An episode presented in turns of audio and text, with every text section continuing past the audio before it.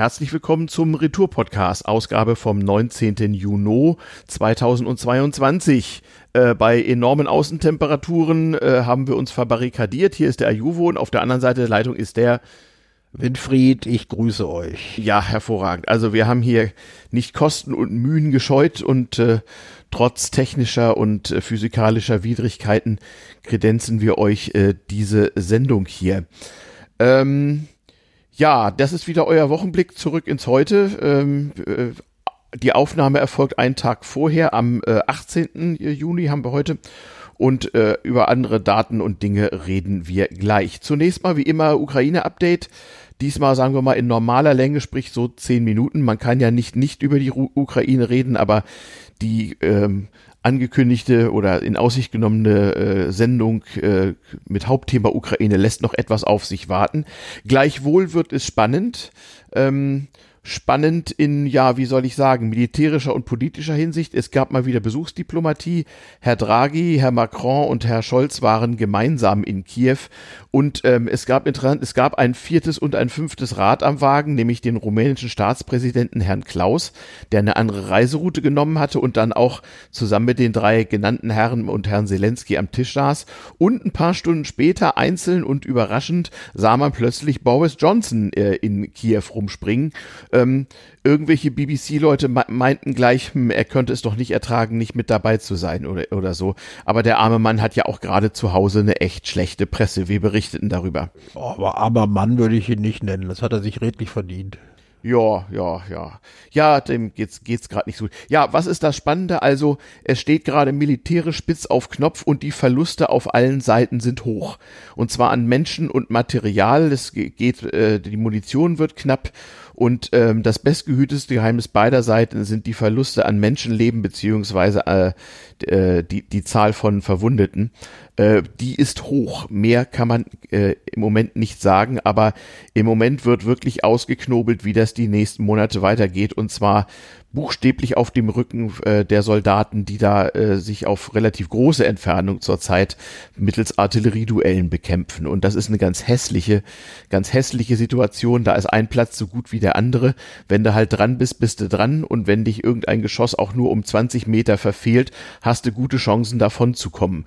Noch näher dran ähm, überlebst du es zwar, allerdings fehlen dir dann Gliedmaßen oder ähnlich nette Dinge. Also ja, sehr unschön, was da gerade läuft. Bemerkenswert ist, dass äh, das erste Mal von Seiten der Ukraine, die ja bisher immer nur äh, Erfolgsmeldungen darüber abgegeben hat, äh, wie mm. viel russisches Kriegsmaterial sie zerstört hat, mm. dass diesmal von Seiten der Ukraine, und äh, zwar nicht irgendwo aus der Jauche, sondern mm. äh, von einem veritablen Generalmajor mhm. der ukrainischen Armee, äh, festgestellt wurde, dass äh, die äh, ukrainische Armee ähm, ein Drittel bis die Hälfte ihrer Ausrüstung bereits verloren hat. Mhm. Das wurde, das wurde sehr eindringlich kommuniziert. Kann natürlich sein, dass das auch äh, dazu dient, äh, für Motivation zu sorgen, dass mhm. äh, aus, äh, aus Europa und vor allen Dingen aus Deutschland jetzt mal endlich schweres Gerät kommt. Klar, das ist Aber das zeigt, das zeigt, dass dieser, mhm. ich hasse das Wort, aber es ist ja, es ist ja so, dass dieser Abnutzungskrieg mhm. mittlerweile üble Folgen hat. Ja, und zwar auf allen Seiten, also auch in Russland äh, weiß auch auf dem Lande das gemeine Volk inzwischen relativ genau, was da läuft und was auf russischer Seite läuft, scheint nach allem, was man, äh, was, was man erfahren kann, äh, wirklich oldschool zu sein. Vorne läuft das Kanonenfutter, dahinter laufen die, die aufpassen, dass das Kanonenfutter nicht wegläuft und dahinter äh, laufen die, die anschließend die Zivilbevölkerung terrorisieren. Also ja, äh, wie aus einem ganz schlechten Buch. So. By the Playbook, nur nicht ganz so modern. Hm. Richtig. Ähm, ein, ein, zwei äh, Aspekte haben so einen äh, leichten mhm. humoristischen Touch. Ich möchte sie aber trotzdem, ich möchte sie trotzdem nennen. Mhm. In der Ukraine wird jetzt äh, wird jetzt eifrig gelindert. Das heißt, äh, diesmal haben es Scholz und Macron geschafft, dass man mhm. aus ihrem Nachnamen ein Verb macht. Mhm.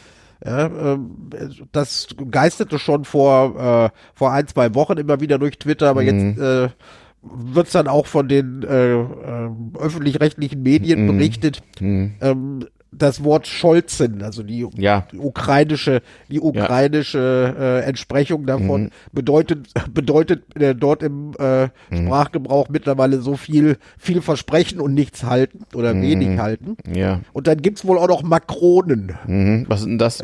Also äh, Makro, also äh, denselben Fehler immer wieder machen.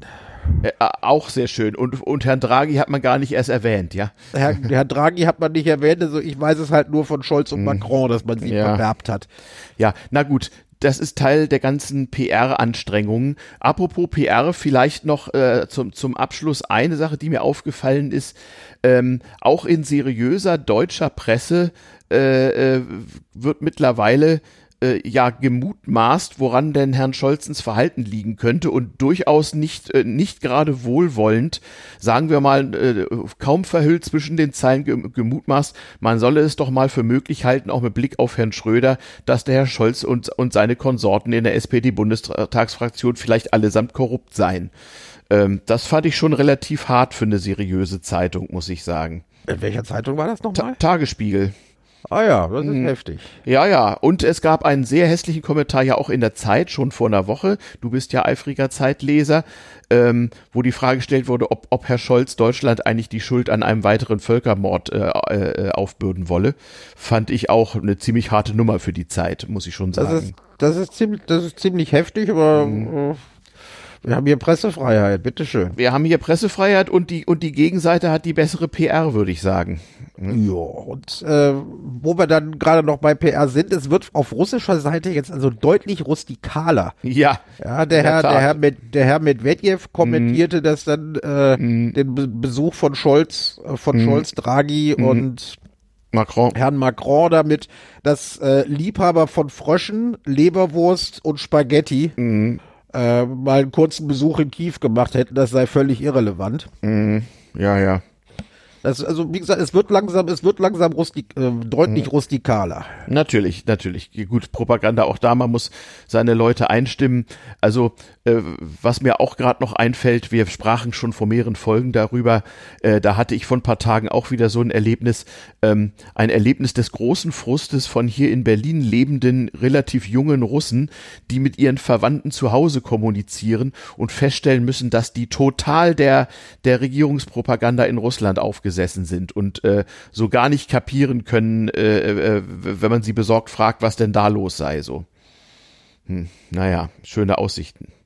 Ja, aber das hatten wir ja schon mal. Ich glaube, damit, das ist auch das, was wir zurzeit wissen und kommentieren können. Oder fällt dir noch was ein? Eigentlich nein. Nee, dann lassen wir es mit, der, mit dem Ukraine-Update mal bis hierhin. Wir sind ja, wie gesagt, der Podcast, der so ein bisschen erklären soll, äh, wie es kam, dass es kam und äh, äh, was man so als alter weißer Mann, was wir beiden ja nun so sind, äh, so, so sind, ähm, ja, darüber denkt, was heute passiert und was alles schon mal da gewesen ist.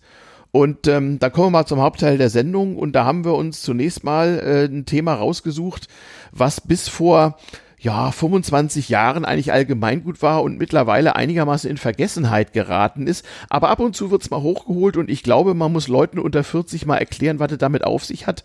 Gestern, äh, also am Tag vor dem Aufnahmetag, zwei Tage vor dem Sendungstag, war ja der 17. Juni und das war bis zur deutschen Wiedervereinigung in Westdeutschland ein Feiertag. Der Nationalfeiertag. Genau, der Tag der Gefeiert deutschen als Einheit. Tag der deutschen Einheit. Genau, und erinnerte an den sogenannten Volksaufstand in der äh, sowjetischen Besatzungszone, wie es damals noch hieß, also der späteren DDR, am 17. Juni 1953. Es war bereits die DDR, aber äh, Ja. in, der, in der westdeutschen Presse wurde immer gerne noch von der Sowjetzone gesprochen. Genau, die SBZ oder die Zone, genau. Richtig, Daher kam das Zone. nämlich, ja, ja. Ähm, das war ja auch so, so allgemeiner Sprachgebrauch. Und in der Tat, heute aus, aus äh, äh, wie soll ich sagen, historischer Sicht mittlerweile, es ist ja wirklich historisiert, durchaus ein interessantes Ereignis, was sich einreiht in eine Reihe von äh, gewaltsamen äh, Widerstandshandlungen in äh, Nationalstaaten, die von der Sowjetunion okkupiert worden waren. nach werden dem wir am Zweiten Schluss Weltkrieg. dieses Themenblocks noch als Exkurs behandeln. Genau, genau. Greifen wir dem mal nicht vor. Aber vielleicht mal so, was war denn am 17. Juni eigentlich los? Ja, also. Weil es war, vielleicht, vielleicht das vorweg. Es, also in meiner Erinnerung war das immer, es war zwar der Nationalfeiertag der Bundesrepublik, aber es war immer so ein, äh, und es war schulfrei und alles und arbeitsfrei und es war aber immer so ein, so ein sehr getragener Trauertag. Also es war überhaupt nicht nach Feiern. Das Fernsehprogramm war, war recht, recht äh, müde und getragen und es war nicht sehr schön irgendwie. Ja. Es war nicht, äh, es, es war nicht sehr schön. Es sind ja an diesem Tag auch äh, und, und, und in äh, seinen Folgen auch einige zu Tode gekommen. Ja, also man weiß es nicht ganz genau, aber es gab mehrere hundert Tote und vor allem mehrere tausend äh, Verhaftete, Verletzte, sonst wie Drangsalierte. Ähm, es war ja wenige, äh, äh, äh, wenige Wochen nach Stalins Tod, darf man auch nicht vergessen. In einer Zeit, wo man nicht so richtig wusste, was jetzt eigentlich passiert. Und ähm, ja, genau, genau wie im westlichen Teil Deutschland war oder noch mehr war es im, Ost, im ostdeutschen Teil äh, noch lange nicht nach, äh, wie, äh, nach ähm, äh, Wirtschaftswunder zumute. Man hatte zwar eine Währungsreform auf beiden Seiten gemacht, aber die wirtschaftliche Lage war nun ja relativ bescheiden in Ost wie in zumindest, West übrigens. Zu, zu, zumindest, zu, zumindest im Osten. Im Westen im, auch noch. Also im, ja, im, im Westen lief das Wirtschaftswunder ganz langsam an. Mhm, aber es war noch eine Zeit, muss man sich vorstellen, äh, in, den, in den Städten allgemeine Wohnungsnot. Ähm, und zwar starke Wohnungsnot, die äh, äh, in Ostdeutschland auch noch Rationierung von Lebensmitteln im Westen nicht mehr, aber man musste in Ost wie in West einen deutlichen Anteil seines äh, äh, erarbeiteten Nettogeldes allein für Lebensmittel ausgeben. Es war also nicht ungewöhnlich, dass so 40 Prozent des Haushaltseinkommens allein für Lebensmittel draufging. Da war also äh, mit Konsum noch nicht sehr viel los, um das mal so zu sagen. In, äh, in, in der Bundesrepublik war aber die Versorgung mit Lebensmitteln durchaus gesichert. Genau, es war halt nur teuer. Ich habe mal, mal war halt, genau. es war vielleicht teuer. Ja. Im äh, in der DDR mhm. äh, brach im spätestens im Frühjahr des Jahres 1953 mhm. äh, äh, sowas wie eine Ernährungskrise aus. Mhm. Kleiner Einschub, äh, in der DDR wurde bis 1958 noch mit Lebensmittelkarten gearbeitet. Richtig. Mhm. Das ist also länger als die Briten, glaube ich. Die haben kurz vorher nee, aufgehört. Ich glaube, die, nee, die Briten waren hinterher. Die Briten hatten, glaube ich, bis 59. Aber ich will mich nicht also, festlegen. Also jedenfalls ja, sehr lange noch. War es also, liebe lange. Kinder, musste man nicht nur Geld mitbringen zum Bäcker, sondern auch eine Pappkarte, wo der Bäcker so ein paar kleine Vierecke abschnitt, wenn man sich ein Brot kaufte, damit man auch nicht zu viel Brot kaufte. Eben, also einige Grundnahrungsmittel gab es halt nur auf, äh, Marken. gab es auf mhm. Lebensmittelkarten. Natürlich natürlich gab es einen Schwarzmarkt mm. wie immer. Auch aber, Kleidung, Kleidungsmarken gab es, glaube ich, nicht. Ja, Kleiderkarte. Eben, also mm. die, die, diese Ernährungskrise hatte mm. zwei Ursachen. Äh, eine Ursache war äh, sicherlich die äh, Bodenreform und ja. die äh, Enteignung und begon be begonnene Zwangskollektivierung der Landwirtschaft. Äh, der Landwirtschaft. Mhm. Ähm, das führte bereits zu Mängeln. Ja. Äh, im, Im Herbst des Jahres 52 ist, äh, fiel die Ernte in der DDR sehr, sehr schlecht aus mhm. im Vergleich zu den Vorjahren. Mhm. Das trug dann weiter zur Verknappung bei. Mhm. Und äh, es gab immer noch sowas wie einen bäuerlichen Mittelstand. Das heißt, die, Bu ja. die äh, Landwirtschaft war noch nicht komplett zwangskollektiviert, nein, aber nein, der Rest der Wirtschaft auch nicht. Es gab auch noch einen wirtschaftlichen Mittelstand. Es durchaus. gab auch einen wirtschaftlichen Mittelstand. Mhm. Der wurde allerdings, äh, also sowohl der, äh, der, der, mhm. bäuerliche Mittelstand mhm. als auch der äh, äh, äh, nicht bäuerliche Mittelstand wurden äh, von der SED ordentlich drangsaliert. Also genau. sogenannte Mittelbauern, also die äh, mhm. noch nicht enteignet wer mhm. äh, worden waren. Mhm. Äh, denen wurde der Zugriff auf Landmaschinen äh, ja. erschwert, was mhm. natürlich auch wieder äh, äh, Einfluss auf die Ernte hatte. Mhm. Äh, und vor allen Dingen auch auf die Motivation mhm. äh, der Leute. Das war also nicht so schön.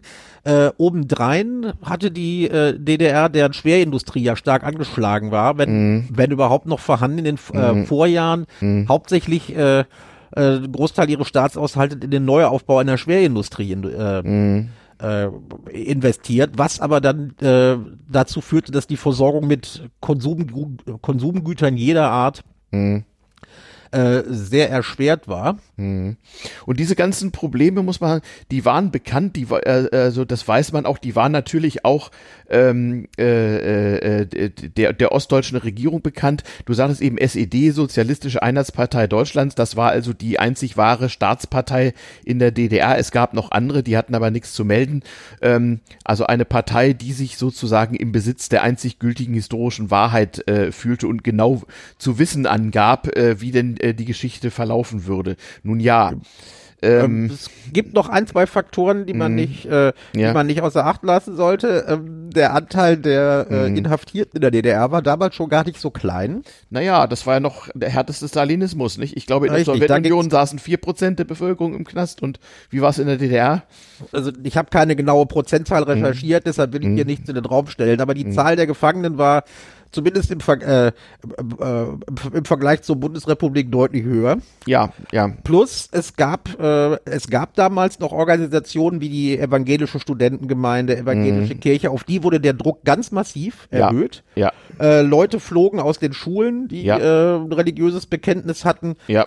Äh, äh, die jungen Gemeinden und die evangelischen Studentengemeinden wurden teilweise enteignet. Mhm. Man nahm ihnen Immobilien weg, die dann äh, ja. irgendwie als Ferienimmobilien ja. an, an den FDGB gingen. Es war also es war insgesamt, war jede Menge Druck im Kessel. Ja, vielleicht, ja, um das noch zu illustrieren, einfach ähm, um klarzumachen, wie, wie das aussah. Das, also, das muss man sich, oder das musste ich mir natürlich in, bei meinem Jahrgang auch von äh, Eltern und Großeltern erzählen lassen. Das sah also konkret so aus, dass wenn du in deinen, sagen wir mal, öffentlichen Aktivitäten äh, nicht so getan hast, wie die Partei äh, äh, im, im Namen von Stalin meinte, dass man sich so als guter sozialistischer Musterbürger aufführt, oder oder gesiebte Luftart. Genau. Und zwar äh, es konnte reichen, dass dich irgendwer denunziert hatte, ein Mitschüler, ein Lehrer, ein Nachbar, irgendein Spießer in deiner Straße. Das kannte man ja aus der Nazi-Zeit, aber das war zahlenmäßig viel viel mehr. Und es wurden und es herrschte eben nach Stalins Methode eben auch Terror. Das heißt, es ist Leuten passiert, dass der Vater morgens um vier von zwei Herren, die ihren Namen nicht nannten, abgeholt wurde und und Monate später wiederkam und kein Wort dazu dazu sagte, wo er denn gewesen sei. Und, er war ähm, nicht in Urlaub, das glaube ich. Genau, und, und dabei ein bisschen angegriffen aussah und es durfte, und man durfte über nichts irgendwie sprechen. Es kam vor, dass Schüler die sich nicht so den parteieigenen äh, Massenorganisationen anschließen wollten, einfach mal ein paar Wochen oder Monate vorm Abitur inhaftiert wurden und auch ohne Begründung anschließend wieder rausgelassen, nur halt ohne Abitur. Ja, oder sie wurden oder sie wurden einfach relegiert. Genau, oder einfach mal von der, der Schule. Schule geschmissen, und zwar ohne Begründung, so im Stillen halt. Ja, man wusste, man wusste ja warum. Das führte natürlich auch dazu, dass so mancher, der sich das eigentlich gar nicht wie vorher überlegt hatte, äh, relativ spontan seinen Weg über die damals noch zwar mit Stacheldraht bewährte, aber doch noch recht grüne Grenze in die Westsektoren äh, machte. Ganz genau, also die ja. sogenannte Abstimmung mit den Füßen, mhm. daher kommt dieses Wort, ja. die war, die, die war in vollem ja. Gange. Ja. Es gab also einen, äh, äh, einen Drain an Arbeitskräften und einen Brain mhm. Drain bereits. Ja. Noch nicht so schlimm wie in den, noch nicht so schlimm wie Anfang der 60er. Das führte ja schließlich zum, zum Mauerbau. Mauerbau genau. Mhm. Aber äh, es war damals schon so, dass äh, natürlich es direkt ein, eine, eine sogenannte Grenze weiter ein sehr gutes mhm. Vergleichsmodell gab und dass die Leute, dass man in der DDR merkte, oh, den Leuten in der Bundesrepublik geht's ja wirtschaftlich besser. Ja. Plus, mhm. plus halt der, äh, plus halt der Druck, mhm. äh, der politische Druck, äh, in Zeiten des Stalinismus. Äh, mhm. Das war nicht fein, aber das haben die Leute noch einigermaßen ertragen. Aber als dann die mhm. Äh, äh, kam, mhm. ähm, sich ihre eigene Arbeit nicht mehr lohnte. Mhm. Ja, und dann, äh, wie gesagt, es war massiv Druck im Kessel. Mhm. Das wusste die Regierung auch, aber man äh, und äh, man musste irgendwie ähm, den Staatshaushalt so ein bisschen, äh, in, in Anführungszeichen, ein bisschen sanieren, mhm. musste mehr Geld her. Und mhm. ein Teil dieser Maßnahmen war dann, dass die äh, SED im Mai beschloss, äh, dass die Arbeitsnormen mhm. Um zehn Prozent erhöht werden sollten. Das heißt also praktisch mehr Wochen Arbeitszeit bei gleichem Lohn. Ja, also sie muss, die Leute mussten mehr schaffen. Wie sie es schaffen, es läuft natürlich, kann natürlich darauf hinauslaufen oder es lief ja. eigentlich darauf hinaus, dass die Arbeitszeit erhöht wurde. Es mhm. handelte sich eigentlich um eine faktische Lohnsenkung. Genau. Ja. Das heißt, äh, die mussten für, für ihre Lebensmittel und so weiter noch länger arbeiten mhm. oder noch mehr arbeiten. Mhm. Gleichzeitig gab es Materialknappheit. Das heißt, die Normen mhm. waren überhaupt nicht zu erfüllen, vor allen Dingen auch in der Baumindustrie, denn wenn es Mhm. mal gerade eben keinen Zement gibt, dann äh, kann man relativ schlecht bauen.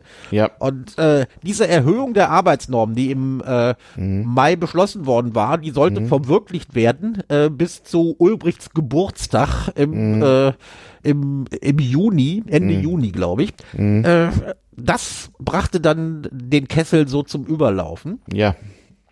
Äh, da waren die, wo wurden die Leute sehr unzufrieden äh, und es brodelte. Ja. Es brodelt, es brodelte massiv. Und die äh, SED merkte das natürlich und hat versucht, äh, Anfang Juni dann noch so ein bisschen zu drehen.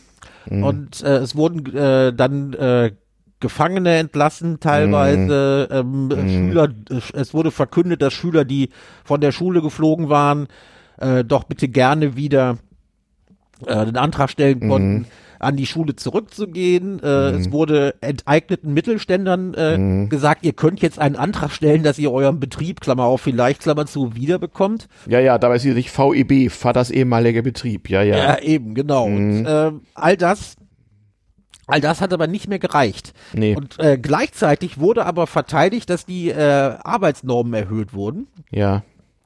Äh, und das sollte so bleiben. Ja. Die Reformen, die dann Anführungszeichen Reformen, ich würde es Erleichterungen nennen, Ja. äh, hätten, hätten, wären dem Mittelstand in Anführungszeichen zugute gekommen, auch den Bauern. Aber das hat nicht mehr gereicht. Und es kam dann äh, bereits, äh, und zwar DDR-weit, auf dem Plattenland. Also nicht, äh, nicht in Ostberlin. Äh, äh, es kam, kam, kam, äh, kam es schon zu Erhebungen. In einigen Dörfern wurden äh, die SED-Funktionäre abgesetzt, tatsächlich abgesetzt. Und, äh, Ja, oder musste einfach die Flucht ergreifen, nicht?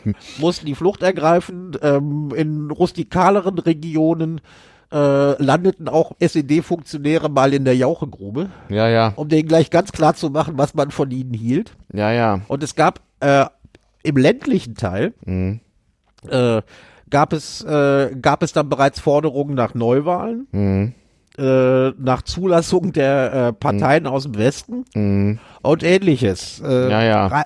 ähm, und aber richtig äh, aufmerksam wurde man im Westen äh, erst äh, am 17. Juni, am 16. Juni dadurch, dass die, dass es äh, bei den Bauarbeitern in der Stalinallee auch wieder ein Vorzug, äh, ein, Ein Vorzeigeprojekt. Ja.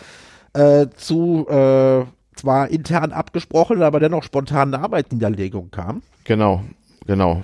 Äh, und es bildeten sich, also es, bildeten sich einige, äh, einige informelle Anführer heraus, äh, die mit Forderungen, die sie an die Partei nicht stellen konnten, weil die Gewerkschaft verweigert hatte, mit ihnen überhaupt zu reden. Also äh, kann man mal sehen, welche Rolle Gewerkschaften Ja, im ja. Sozialismus spielen. Äh, die, die fuhren zu einer Institution, von der sie meinten, sie würden ihre Forderungen äh, äh, die, die würde ihre Forderungen kommunizieren und so, dass die auch bei der Regierung landen. Denn sie fuhren nach West-Berlin zum Rias. Ja, und da, da will ich ganz kurz einhaken.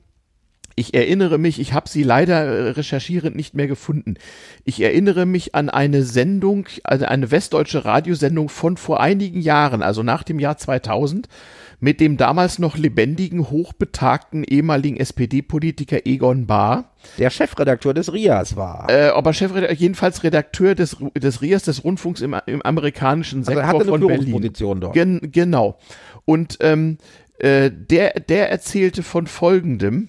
Ähm, sie hatten, wie gesagt, am 16. abends von diesem Ding gehört und, und, und er hatte zusammen mit einem Kollegen am 17. Juni einen Radiokommentar im weitesten Sinne geschrieben, wo er auch die Forderungen der Arbeiter, soweit sie ihm bis dahin bekannt war, aufführte.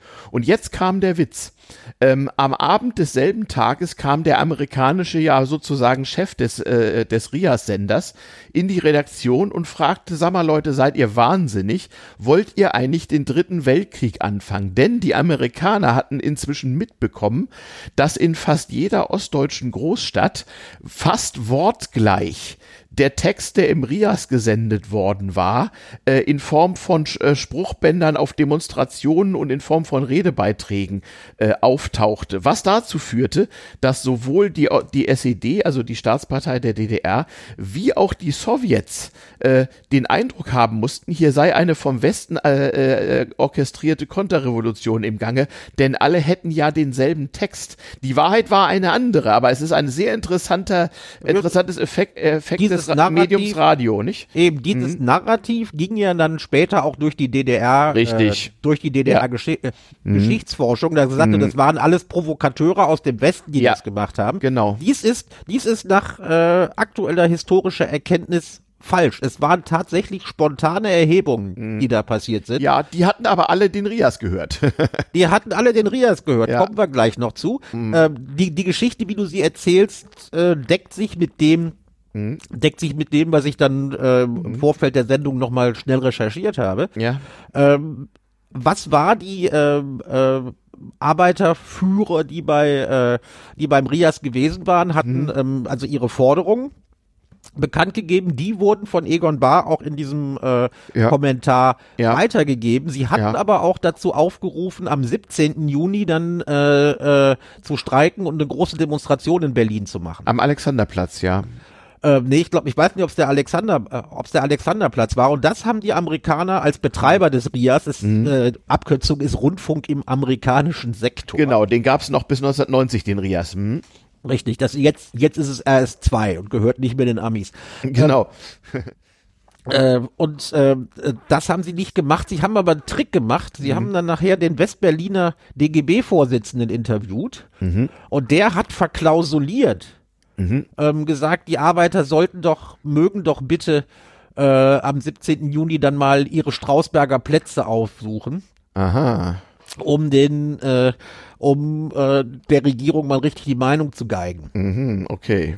Es gibt in der DDR, ein, es, gibt- es gibt in Ostberlin einen Strausberger Gibt's Und Die. Leute haben, die Leute haben ganz Sogar genau verstanden, was, die so heißt. die Leute haben ganz genau Mhm. verstanden, was das bedeutete. Und die Reichweite des RIAS beschränkte sich ja nicht auf die Umgebung von Berlin. Nein, nein, der reichte bis Halle und Leipzig, klar. Oh, und in Hof, der Mhm. stand da bis, äh, der stand da bis 1990, 91 war der im Betrieb, stand ein Riesenumsetzer. Mhm. Ah ja. Das heißt, der Rias wurde dann auch von, wurde dann auch von Franken aus Mhm. äh, Richtung Thüringen, Sachsen, äh, Mhm. Richtung Thüringen, Sachsen transportiert. Das, äh, und der Rias war äh, bei allen, äh, bei denjenigen, die nicht unbedingt die Regierungslinie verfolgten, und das war, das waren nicht wenige, Mhm. war die alternative Informationsquelle zu den äh, parteigelenkten DDR-Medien. Mhm. Naja, Hauptmedium war ja damals auch das Radio. Fernsehen war mal gerade, hatte mal gerade angefangen. Niemand hat, niemand hatte einen Fernseher, aber mittlerweile stand wieder in so gut wie jedem deutschen Haushalt so das gute alte Röhren-Küchenradio oder auch schon ein ganz modernes kleines Transistorradio. Die waren gerade erfunden. Die waren aber nicht ganz billig. Also kurz und gut, man hörte Radio. Man hörte Radio am Arbeitsplatz, man hörte Radio mo- morgens beim Frühstück, man hörte Radio häufig auch in Produktionsbetrieben wurde übertragen. Also alle hörten Radio. Ob man da den Rias hören durfte, weiß ich nicht. Nee, eher, offiziell ob eher nicht so. Offiziell wohl eher nicht, aber die Leute hörten den Rias zu Hause. Ja. Und deshalb, das erklärt wiederum, warum dann die Transparente, die äh, republikweit auf, äh, die republikweit äh, Ja.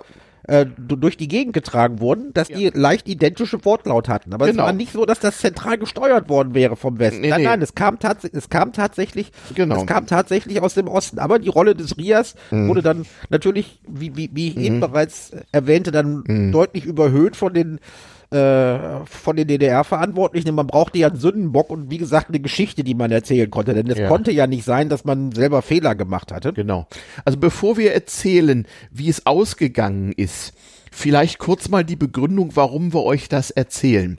Wenn man heute auch gerade in aktuellen politischen Diskussionen zurückblickt, äh, blickt so etwa 50 Jahre zurück auf den Beginn der 1970er Jahre und die sogenannte Ostpolitik und Entspannungspolitik, also das, was man später so als den Beginn ähm, der Politik, die zur Wiedervereinigung geführt hat, äh, qualifiziert hat, dann kommt einem das, was davor war, also insbesondere die innerdeutschen politischen Verwicklungen der 50er und 60er und auch noch frühen 70er Jahre, die kommen einem unglaublich, ja, piefig, spießig, verbiestert, verbittert und äh, irgendwie reichlich übertrieben vor aus, aus heutiger Sicht. Auch das Ausland machte sich darüber lustig.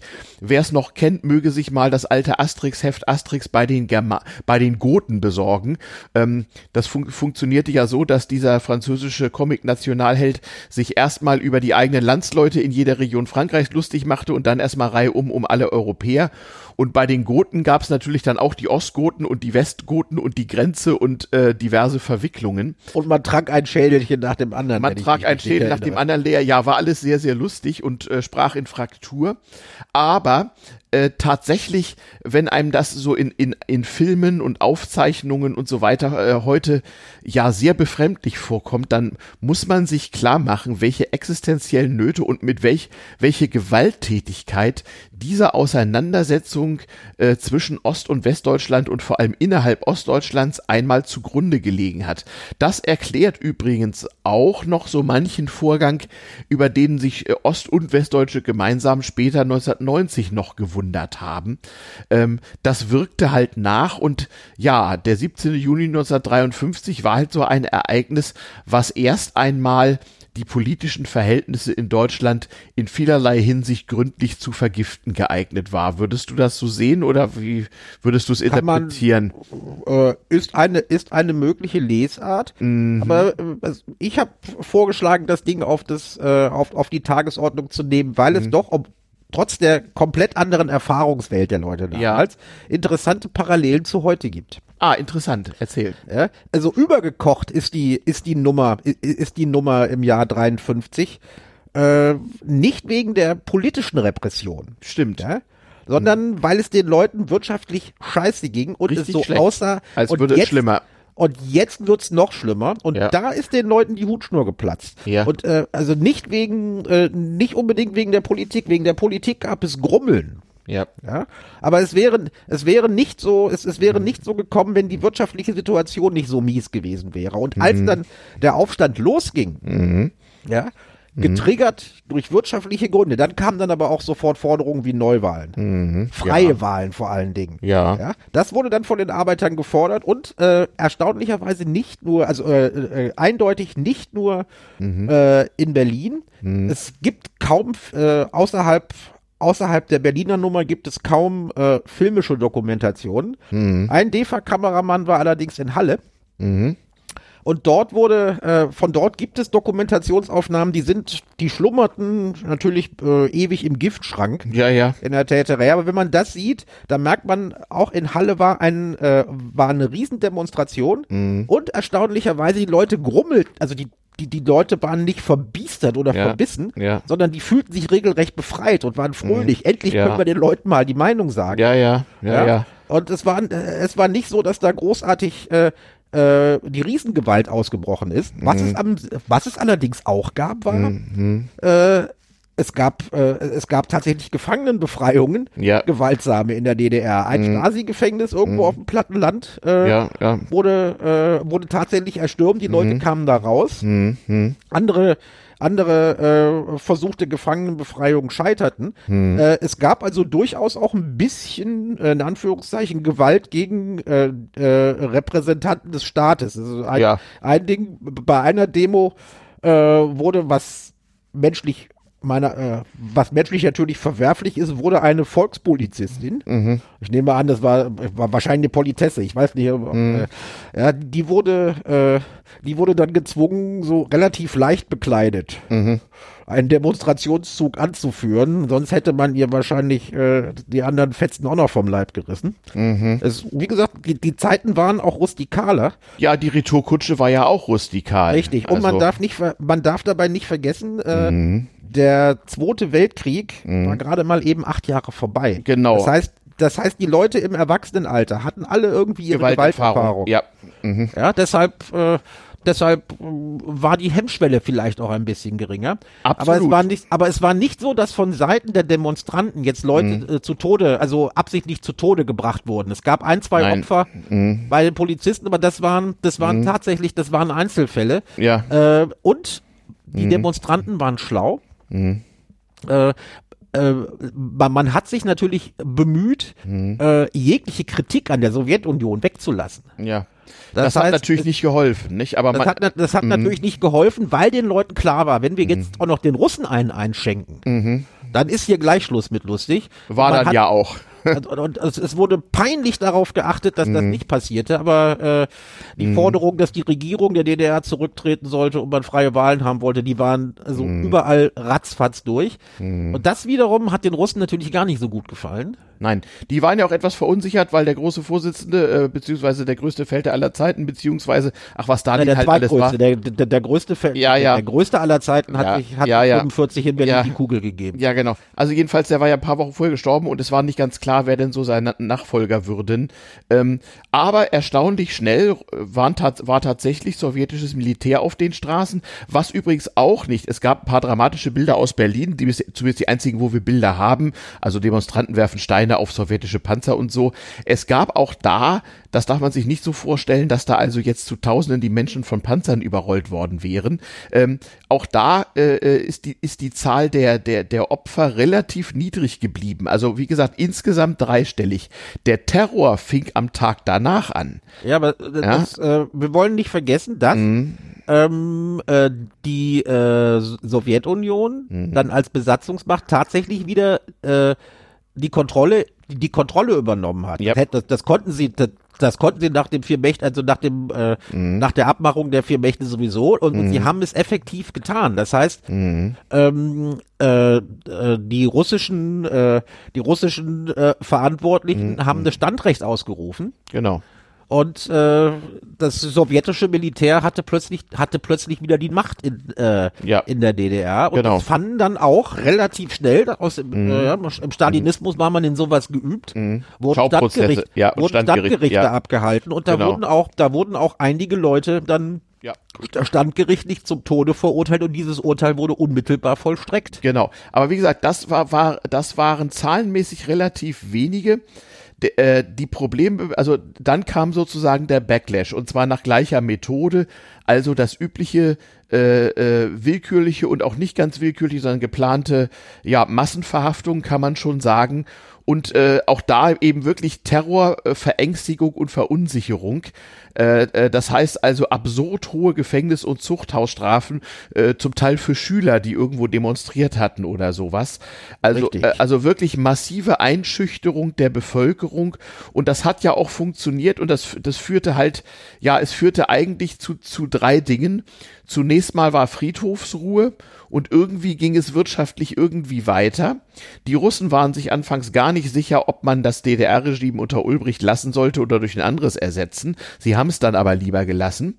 Ähm, es sind Leute nochmal in verstärktem Maße in den Westen abgehauen ähm, und die Verhältnisse haben sich mehr schlecht als recht stabilisiert, muss man wohl sagen, in der DDR, nicht? ähm, aber der Druck, der Druck blieb im Kessel. Ja. Er wurde, er wurde dann äh, rausgelassen, Mhm. teilweise halt durch äh, Fluchtbewegungen. Ne? Ja. Die Abstimmung mit den Füßen ging Genau. weiter. Und man durfte, es war ein Tabu, nicht? Man durfte in der DDR über die Vorgänge von 53 nicht sprechen und wenn nur dann innerhalb ganz vorgestanzter offizieller Verlautbarungen, so von, von, Richtig. von der kon konterrevolutionären und so weiter Aktion, also, die man mit Hilfe der sowjetischen Genossen niedergeschlagen habe. Eben, also es gab direkt zu Anfang, äh, Ja. nachdem diese Repressionen dann wirklich nochmal richtig losgingen, gab Mhm. es dann äh, so den Versuch eines Protestes von Bert Brecht, Ja, äh, der ja dann das Bonbon Der war literarisch, vielleicht, ja. ja eben, der war literarisch. Vielleicht sei es besser, wenn äh, die DDR-Regierung sich ein anderes Volk wähle. Ja, aber äh, es Mhm. genau. Vielleicht wäre es besser, die Regierung löste das Volk auf und auf wählte ein und anderes. wählte ein und wählte ein neues oder ein Ja, anderes. Ja, Den exakt, Ja, ja. Das exakte Zitat habe ich jetzt habe ich jetzt nicht drauf. Ja. Äh, und äh, wie, äh, wie gesagt, der Druck, Mhm. ja, nach guter alter stalinistischer Tradition ging dann richtig los. Mhm.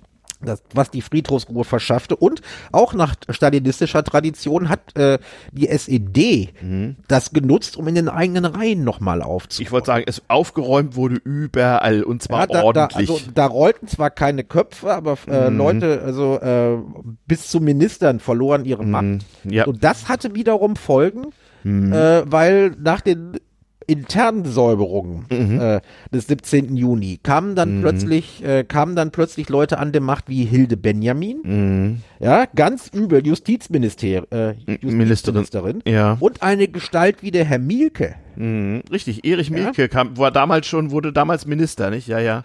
Also, äh, und was Herr Mielke dann nachher so äh, alles so anstellen würde, Den kann man googeln. den kann man googeln, da muss man, da, da, muss man nicht viel zu sagen, aber Nein. Es, äh, es hatte dann zur Folge, dass dann auch äh, also so richtige Hardliner Mhm. äh, ihre Stellung äh, in der SED-Bürokratie gefestigt haben. Ja, ja. Okay, ähm, wir sind schon in der, in, äh, in der Zeit et, etwas fortgeschritten. Äh, du sagtest, es gäbe so ein paar Parallelen zu heute, so Unzufriedenheit und so weiter. Wir sagten schon, äh, es gibt auch Para es gab auch damals geschichtliche Parallelen. 1956 gab es einen Aufstand in Ungarn, 1968 in, in der Tschechoslowakei. Richtig? Ungarn, Ungarn, äh, Mhm. was da passierte, äh, das ist eine eigene Sendung wert. Nur Ja, der äh, Prager Frühling auch, aber in beiden Fällen spielte Frühling auch das. Radio eine große Rolle, die nicht? Ungarn, die Ungarn Mhm. haben, äh, die, die Ungarn waren, wa- waren ja richtig radikal Ja. und sind direkt äh, dann, als der Ungarn-Aufstand äh, Aufstand losging, haben die gesagt, wir treten aus dem Warschauer Pakt aus. Ja, ja, Ja, und die Russen sollen jetzt gefälligst hier abhauen. Äh, kein Wunder, dass da die Panzer rollten. ja, ja. Dann 68 der Prager Frühling, auch Volksaufstand. Auch Mhm. da gab es Parallelen zu, Ja, äh, zu 51 in der DDR, wirtschaftliche 53, Situation ja. Mhm. schlecht. Äh, 53, ja. äh, 53 in der DDR, wirtschaftliche Situation schlecht, äh, Repressalien und und und. Auch das ist, äh, auch das ist äh, äh, in die Hose gegangen. Aber bei Auch da beiden gibt's dieser interessante Medienarchive, auch so vom damaligen tschechischen Fernsehen und so. Also sehr Eben. bemerkenswert. interessante, äh, wir hatten ja die Rolle des Rias schon thematisiert Mhm. bei äh, beim Volksaufstand in der DDR und äh, bei, beim Ungarnaufstand und beim äh, äh, Prager Frühling Mhm. informierten sich dann viele Leute äh, über amerikanische, man würde sie heute Propagandasender nennen, obwohl, Ja. das, ob, obwohl es deutlich besser gemacht, äh, obwohl es nicht reine Propagandasender waren, sondern sie sendeten tatsächlich seriöse Mhm. Ja, Nachrichten. sie hatten auch einen, einen ganz soliden Unterhaltungswert, das äh, muss man auch sagen. ja, Ja. Ein Beispiel Radio Free Europe. ja, das war ja ein direkt amerikanisch finanziertes Sendernetzwerk, was, was in osteuropäischen äh, Sprachen mit leistungsstarken Sendern aus dem Westen sendete. Richtig. Die, das spielte dann bei der Verbreitung von Informationen innerhalb der aufständischen Länder Mhm. äh, eine große Rolle. Äh, Und wurde auch ja ordentlich alles- bekämpft und gestört. Ne? eben. Da, und da wir ja der Podcast sind für alles, das mit allem zusammenhängt, Genau. äh, ist dir aufgefallen, dass äh, im Zuge dieser Ukraine, des Ukraine-Krieges Mhm. Äh, die Kurzwellensender eine Wiederauferstehung feiern? Ja, nicht nur Kurzwelle, äh, äh, auch andere Wellenbereiche sind betroffen.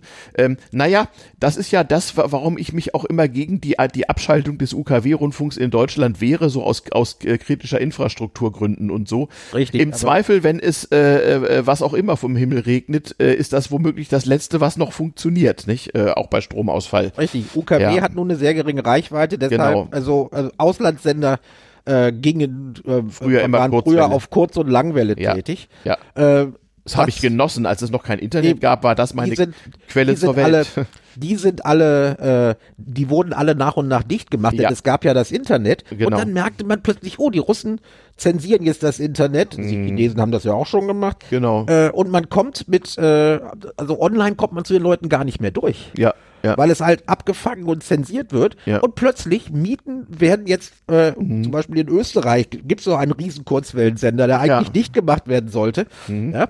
Die hatten aber zum Glück, gab es irgendeinen so Verein, der den betreibt. Aha, okay. Und die haben alte Röhren, die sie brauchen. Und wenn du so einen 10.000 Kilowatt Sender, Ja, ja, die 10 Stromrechnung ist enorm. Hm. äh, mit Röhren betreibst, dann weißt du, was das für Oschis sind. Die Ja. haben noch welche. Ja. Die werden jetzt plötzlich, da werden jetzt plötzlich bei allen Sendern, die es noch gibt, äh, und es sind nicht mehr viele, werden Kapazitäten angemietet. Mhm. Ja, und äh, man versucht dann äh, zum Beispiel die russische Bevölkerung jetzt wieder über diese Kurzwellensender zu erreichen, Ja. um irgendwie Informationen auszuspielen, die äh, die wichtig sind. Und man sieht dann, und, und äh, ich finde, du hast das sehr richtig gesagt, äh, für eine krit äh, kritische Infrastruktur. Äh, Mhm. da denke ich, ist Radio immer noch äh, im Fall von Katastrophen das beste Informationsmittel. Genau. Also liebe Hörer, ne, äh, äh, falls äh, euch das nicht aufgefallen ist, es gibt seit Jahren Bestrebungen, die Reste des sozusagen über UKW-Frequenzen terrestrisch ausgestrahlten Rundfunks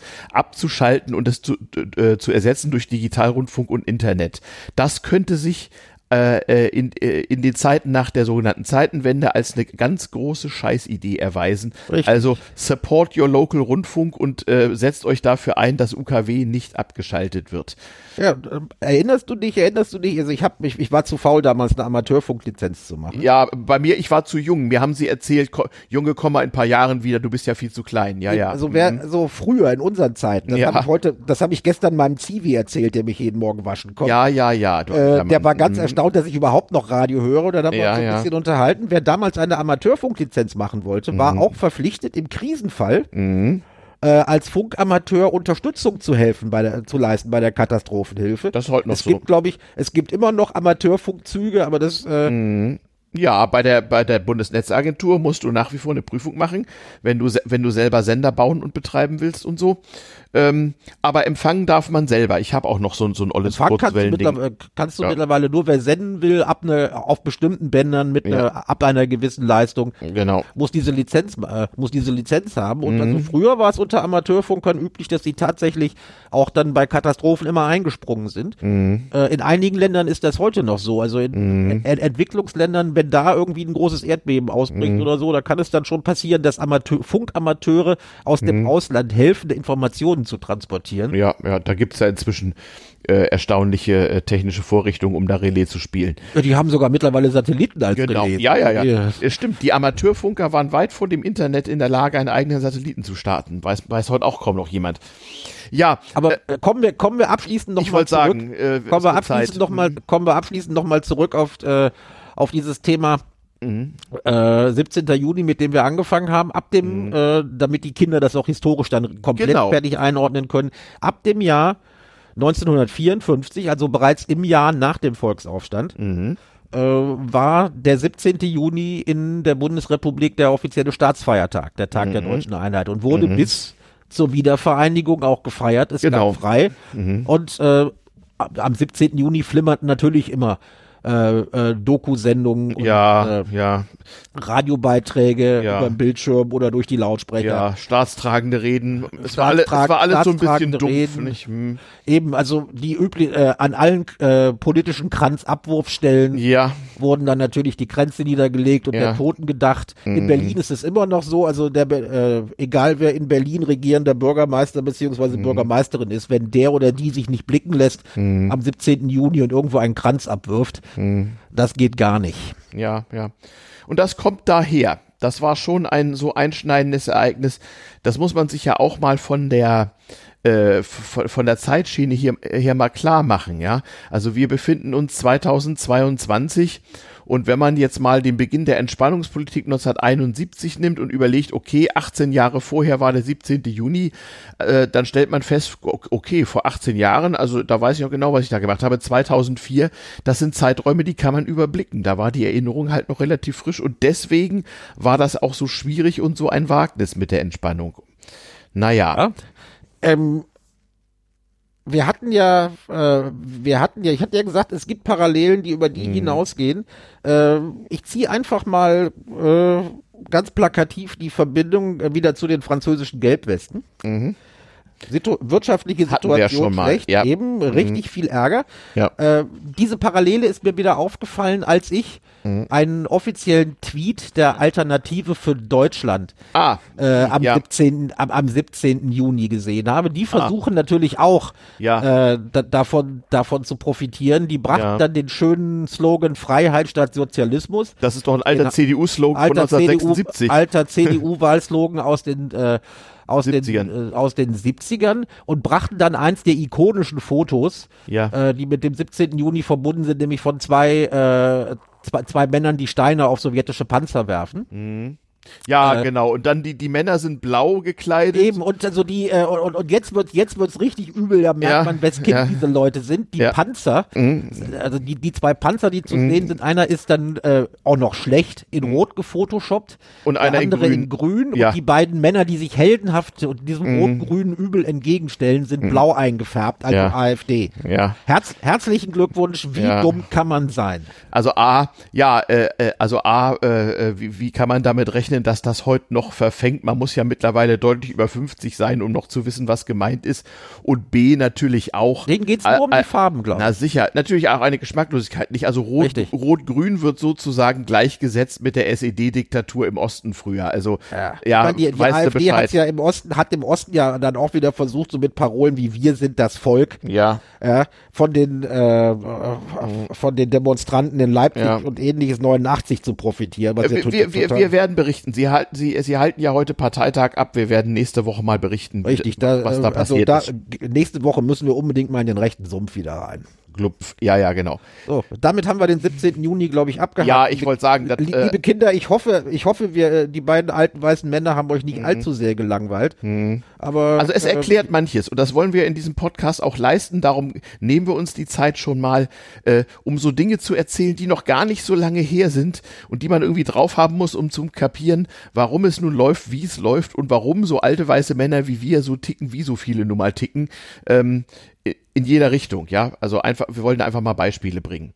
Ähm, okay, äh, was war denn noch so? Ach ja, äh, Klima, Klimawandel war in 70ern auch noch nicht so richtig, ne? Klimawandel war in 70ern auch noch nicht so richtig. Äh, jetzt ich meine, ich habe mich schon amüsiert, als in den letzten in den letzten Tagen die, äh, die Wetter die Wettermodelle sich stabilisierten und ja. klar war, also in diesem Wochenende es wird recht warm, es, ja. Könnte es deutschlandweit sehr sehr warm werden. Mhm. Da war meine erste Reaktion, äh, hallo, Könnt ihr euch nicht an die letzten Sommer erinnern, zum Beispiel, mhm. vor allen Dingen Sommer 2018? Genau. Da saßen wir, da saßen wir schon im äh, April. Da saßen wir schon Anfang April in Innenräumen, mhm. äh, die, die, die nicht mehr unter 30 Grad runterzukühlen waren. Ja, ja. Ja, und mhm. der, der Sommer zog, der Sommer 2018 zog mhm. durch. Mhm.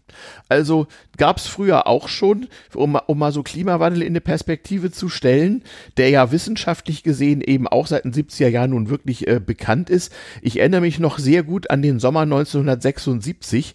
Der schlug wirklich alle Rekorde. Ähm, da war also Europa von einer Dürre betroffen und wir kriegten extra schulfrei und ständig hitzefrei, weil dauernd über 30 Grad waren. Richtig. Und als alter mhm. weißer Mann mhm. fiel mir dann in Zusammenhang mit dem Sommer 76 ein, dass äh, hm. äh, ein gewisser Rudi Carell, der für uns Ah, ein niederländischer uns, Entertainer, ja. Ein niederländischer Entertainer, der für Leute unserer Generation, mhm. ja, also mit der Inbegriff der Fernsehunterhaltung war beim linearen Fernsehen. Es gab nicht so viele Kanäle, Rudi Carell war überall beliebt und der mhm. hatte es geschafft, mhm. äh, im äh, Sommer 1975, und zwar im Juni, mhm. dann also den Sommerhit des Jahres zu kreieren. 75 ja? war das schon? Das war 1975, genau. Mein lieber also, Mann, äh, okay, ich der dachte, Sommer war später. Der Sommer 75 war ein bisschen kühler angelaufen als sonst. Ja, die, die, die Ende der 70er ja auch. Ich erinnere mich auch noch an die verregneten Sommer, die es damals auch geben konnte. Ja, ja. Also das, das, äh, mhm. das, das, gibt es heutzutage auch noch. Mhm. Aber äh, und äh, er, brachte diesen Hit raus. Wann wird's mal wieder richtig Sommer? Ich glaube, wir sollten uns den Spaß machen, die lieben, den lieben Kindern einen YouTube-Link reinzustellen. Ich möchte wetten, das findet sich noch irgendwo.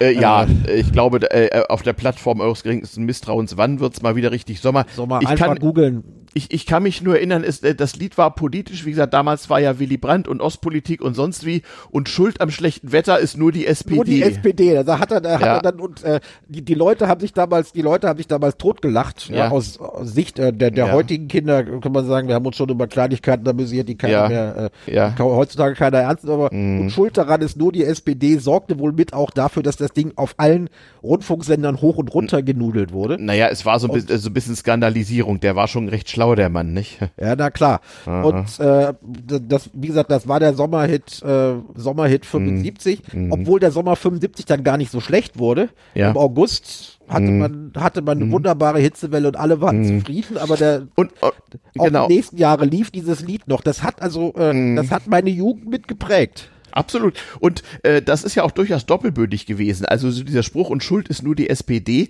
das, das rekurriert ja auf diese äh, enormen Auseinandersetzungen Mitte der 70er Jahre um Entspannungs- und Ostpolitik und Yep. in den Augen vieler, vieler Deutscher war ja die SPD auch an allem schuld. Also wenn die SPD, also wenn der Vesuv ausgebrochen wäre, wäre auch die SPD schuld gewesen. Ich Nicht? Äh, empfehle, ich empfehle in diesem Zusammenhang die Megaproduktion Ekel Alfred, also ein Ja. Herz und eine Seele vom, w Besuch äh, aus dem vom Osten WDR. muss Äh, man eigentlich auch verlinken. Besuch aus der Zone heißt das. Also Ja. äh, Ja. Besuch aus der Zone. Ja. Äh, aber auch, also äh, es geht um dieses Ekel Alfred, immer noch absolut sehenswert. Findet man, Ja. glaube ich, alles äh, auf irgendwelchen Videoplattformen. Äh, und die, dieses Ekel Alfred war halt so richtig schön reaktionär und äh, hetzte nur über die Sozis. Sein Schwiegersohn, der mit Ja, ja. im Haus wohnte, war auch einer. Ja, und das passt, passt alles so, passt alles so in die Stimmung. Ja, wir müssen, ähm, wir müssen ähm, so langsam zu den Notizen aus der Provinz kommen. Ähm, Jo. Da wir, da wir den 17. Juni ja äh, äh, schon mit einem Thema, das also hauptsächlich mit Berlin verbunden wird, gefeiert haben, äh, machen wir die Notizen der Provinz auch mal kurz und gehen auf irgendwas ganz Modernes. ah, okay, erzähl. Was haben wir heute? Äh, wir hatten ja schon mal in einer der vorigen Folgen den Kryptowahnsinn Also ein Kryptowährung. bisschen beleuchtet Ja. äh, unter dem Thema geschlossene, widerspruchsfreie Weltbilder, Mhm. äh, wo es dann hauptsächlich um Funny Money ging. Ja. Und äh, das ist jetzt auch in der Provinz Ding Dong Berlin Ja. angekommen. Es gibt Okay. da, Aha, okay. Be Berlin ist ja Sitz vieler Fintechs, Ja, ja. ja, Mhm. meist geleitet, meist geleitet von Hipstern, die direkt von der Business School kommen. Ja. Und in diesen Fintech-Buden ist Krypto natürlich ein Riesenthema, Mhm. weil man kann schnell reich werden, ja, weil das ist momentan einfach, äh, einfach ein Trendthema, mit dem man dann auch mal schnell Investorengelder holen kann. So, und da gibt's auch äh, äh, Berliner Lokalnews zu. Da gibt's Berliner Lokalnews. Du. Es Ach. gibt eine Band, ein, eine sogenannte Neobank Ah, okay. mit dem schönen Namen Nuri, die in Berlin ansässig ist. Mhm. Und die, äh, das übliche, auch wie N26, der große Konkurrent, man fängt die Leute über ein kostenloses Konto, das man mit dem Smartphone bedienen kann. Mhm. Geld verdient man dann entweder mit Kreditkartentransaktionen oder noch viel lieber mit der Vermittlung von Mhm. Finanzdienstleistungen hipper Natur. Und diese Nuri-Bank äh, bot an, Mhm. ein, jetzt kommt's, da habe ich mich weggeschmissen als alter Finanzjournalist, äh, Ja. das Bitcoin-Ertragskonto. Oh, ja. Mhm. Ja? Legen, legen Sie Ihr Geld in Bitcoin an. Nee, nee, die Bitcoins musst du schon haben. Das heißt, Mhm. und wo hast du sie gekauft? Natürlich am besten per App über die Nuri-Bank. Ja. Ja? Und ähm, die liebe Nuri-Bank äh, bot dann äh, bot dann eben dieses Bitcoin-Vertragskonto an. Dann Mhm. mussten die Leute die, äh, der Nuri-Bank, so wie das, so, so wie man denken konnte, der Nuri-Bank, Mhm. die übrigens keine Bank ist, dazu abschließend, ähm, ein, äh, ihre Bitcoins zur Verfügung stellen, ja, sozusagen äh, so ein Modell. ein Sparkonto sie ihr Ja. leihen und Ja. da gab's, da, dafür wurden dann Zinsen versprochen zwischen äh, drei und fünf Prozent. Was auch Okay. was im derzeitigen, was im derzeitigen Zinsumfeld vollkommen klar ist, da muss ein Risiko dabei sein. Natürlich. Aber völlig risikolos, ja, du kriegst die Bitcoins ja Sag, sag, mal, sag mal, äh, das ist halt, wie gesagt, so ein Fintech, so eine Pseudobank. Haben die nicht gegen diverse Kapitalanlagevorschriften verstoßen? Nein, damit? das ist ja gerade, das ist Ach ja so. gerade der Gag. Bei Bitcoin Äh, nicht. Aha. Bei Bitcoin nicht. Bitcoin ist nicht reguliert. Ah ja. Ja, es, die Leute sagen, die, die, die, die, Fans von allen Kryptowährungen sagen ja immer, ja, also äh, wir, wir wollen doch ein dezentrales Finanzsystem. Und Mhm. äh, dezentral heißt, es gibt auch keine Regulierung durch die Notenbanken Okay, oder so. also mit anderen, mit anderen Worten, äh, diese, diese, äh, äh, dieses Fintech hat also sein, seinen Kunden gesagt, leiht uns mal eure Bitcoins, wir machen damit Dinge und dafür gibt's Zinsen. Und was Jawohl. ist, was ist passiert? Na, das, was immer passiert ist, nämlich das, was immer passiert, Na, äh, erzähl. dass die Bitcoins sind jetzt nicht weg. ja, nur Sie woanders. gehören, sie gehören auch noch keinem anderen, aber die sind So. jetzt woanders und die lieben Leute, Hm. die über die, die über den äh, tollen Finanzdienstleister Nuri Ja. ihre Bitcoins auf einem Ertragskonto Ja. äh, geparkt haben, kommen nicht mehr dran. Ja, sowas. Warum? Ja, weil die liebe Nuri Bank Mhm. natürlich äh, das Zeug nicht selber irgendwie verliehen hat, sondern Ja. sie haben das einfach weitergereicht ans Celsius Netwer Network Oh, in den USA, eine sehr dubiose Bude, Die, die, die ja, glaube ich, letzte Woche nur ein bisschen Schluck auf hatte, nicht? Äh, Die hatte so ein klein bisschen Schluck auf, so könnte man das sagen. ja. Äh, Muss man mal die googeln, ich hab's nicht näher verfolgt. Die amerikanische Finanzaufsicht hatte die, hatte die eh schon auf dem, auf Mhm. dem Schirm. Und in Amerika passen die Buben deutlich besser auf. Mhm. Hatte die eh auf dem Schirm. Und äh, die haben wohl ein kleines Liquiditätsproblem, um es Mhm. vorsichtig zu sagen, weil dieses Celsius Network plötzlich verkundete, dass die Guthaben aller Kunden eingefroren werden. Mhm.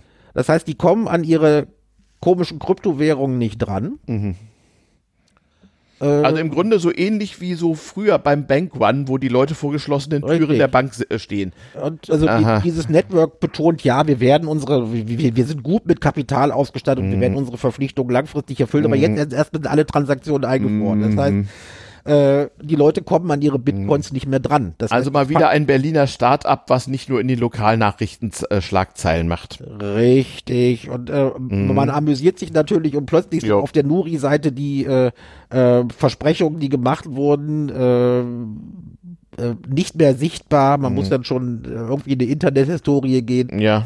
äh, seitdem das so Celsius, Zufall. Netzwerk, Celsius Netzwerk durchgemacht hat. Was lernt uns das? Auch die Berliner Hipster, Mhm. auch die Berliner Hipster werden, äh, werden um ihre Bitcoins gebracht. Einfach Ja. nur so als kleine, als kleine, äh, Genau. als kleine Erwähnung eines total modernen Genau. Phänomens, Ja, wo ja. wir uns so mit so alten Also auch die Kryptowährungen sind ein lokales Berliner Phänomen. Ja Mensch, dann sind wir beim Hausmeistern. Ähm, also zunächst mal danken wir für, für alles äh, Feedback, was wir so gekriegt haben. Wir haben es uns aufgeschrieben. Ich habe auch ein paar, paar Tipps gekriegt, auch noch für mein, für meinen äh, Haus, Hauspodcast. Ähm, ich äh, wollte noch ansagen, äh, wegen technischer Probleme, es könnte sein, dass wir am nächsten Wochenende, das wäre dann der, hilf mir mal, das wäre dann der 19., also der 26.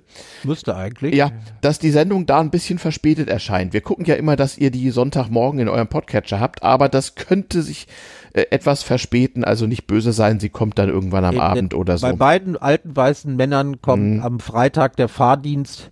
Ja. Und dann nehmen sie uns mit unserem Rollstuhl zu irgendeinem Ja. gesellschaftlichen Event. Jeder, jeder geht auf ein anderes. Genau, Und genau. Je nachdem, ob wir den Krankentransport rechtzeitig zurückkriegen. Genau. Wenn wir es schaffen, dann nehmen wir am Samstag auf. Wenn wir es nicht schaffen, Genau. dann äh, am, äh, am späten Sonntag. Das Genau. heißt, spätestens Montag früh oder Ja. Sonntagnacht habt ihr das Ding. Genau. Habt ihr das Ding dann wieder Damit wir uns Äh, gratulieren können, dass wir trotz unseres hohen Alters noch so rege am gesellschaftlichen Leben teilnehmen. Eben. Ich habe noch Feedback bekommen, da habe ich mich köstlich amüsiert. Ja. Äh, ich kriege mittlerweile Hinweise von Leuten auf Twitter, äh, die, die, ich, die ich nicht kenne, denen ich aber folge, weil sie mir Mhm. Ja, folgen. man kennt das. Mhm. Man kennt das. Und, Sogenannte äh, Freunde. Mhm. Wir haben dann, nee, das, das ist Facebook. Ja, ich so, glaube, das ja. heißt das nicht Follow, Follower oder Ja, ach, was ist. ja, also einer meiner Follower, der schickt mir so äh, wirklich gute Ideen. Ich habe sie schon aufgebracht und ich habe mich köstlich amüsiert. Letzte Woche, äh, in der letzten Sendung hatten wir ja über den Tag des Hundes und dann äh, über äh, komische Gedenktage. Alles Mögliche. Und der schickte mir einen Tweet äh, mit einem Riesenlacher und einem Zeigefinger, äh, wo jemand sagte, äh, muss in der vergangenen Woche gewesen sein, ja, heute ist Tag, heute ist Tag der Gebäudereinigung und aus diesem Grund muss ich mich mal zu diesem Thema äußern. Und er, er kommentierte nur, oh, noch einer. Das hat meine Woche gerettet. Das heißt, die Leute haben tatsächlich bis zu Ende gehört. Naja, siehst sieh mal einer an. Gutski. Ähm, damit wären wir für heute am Ende.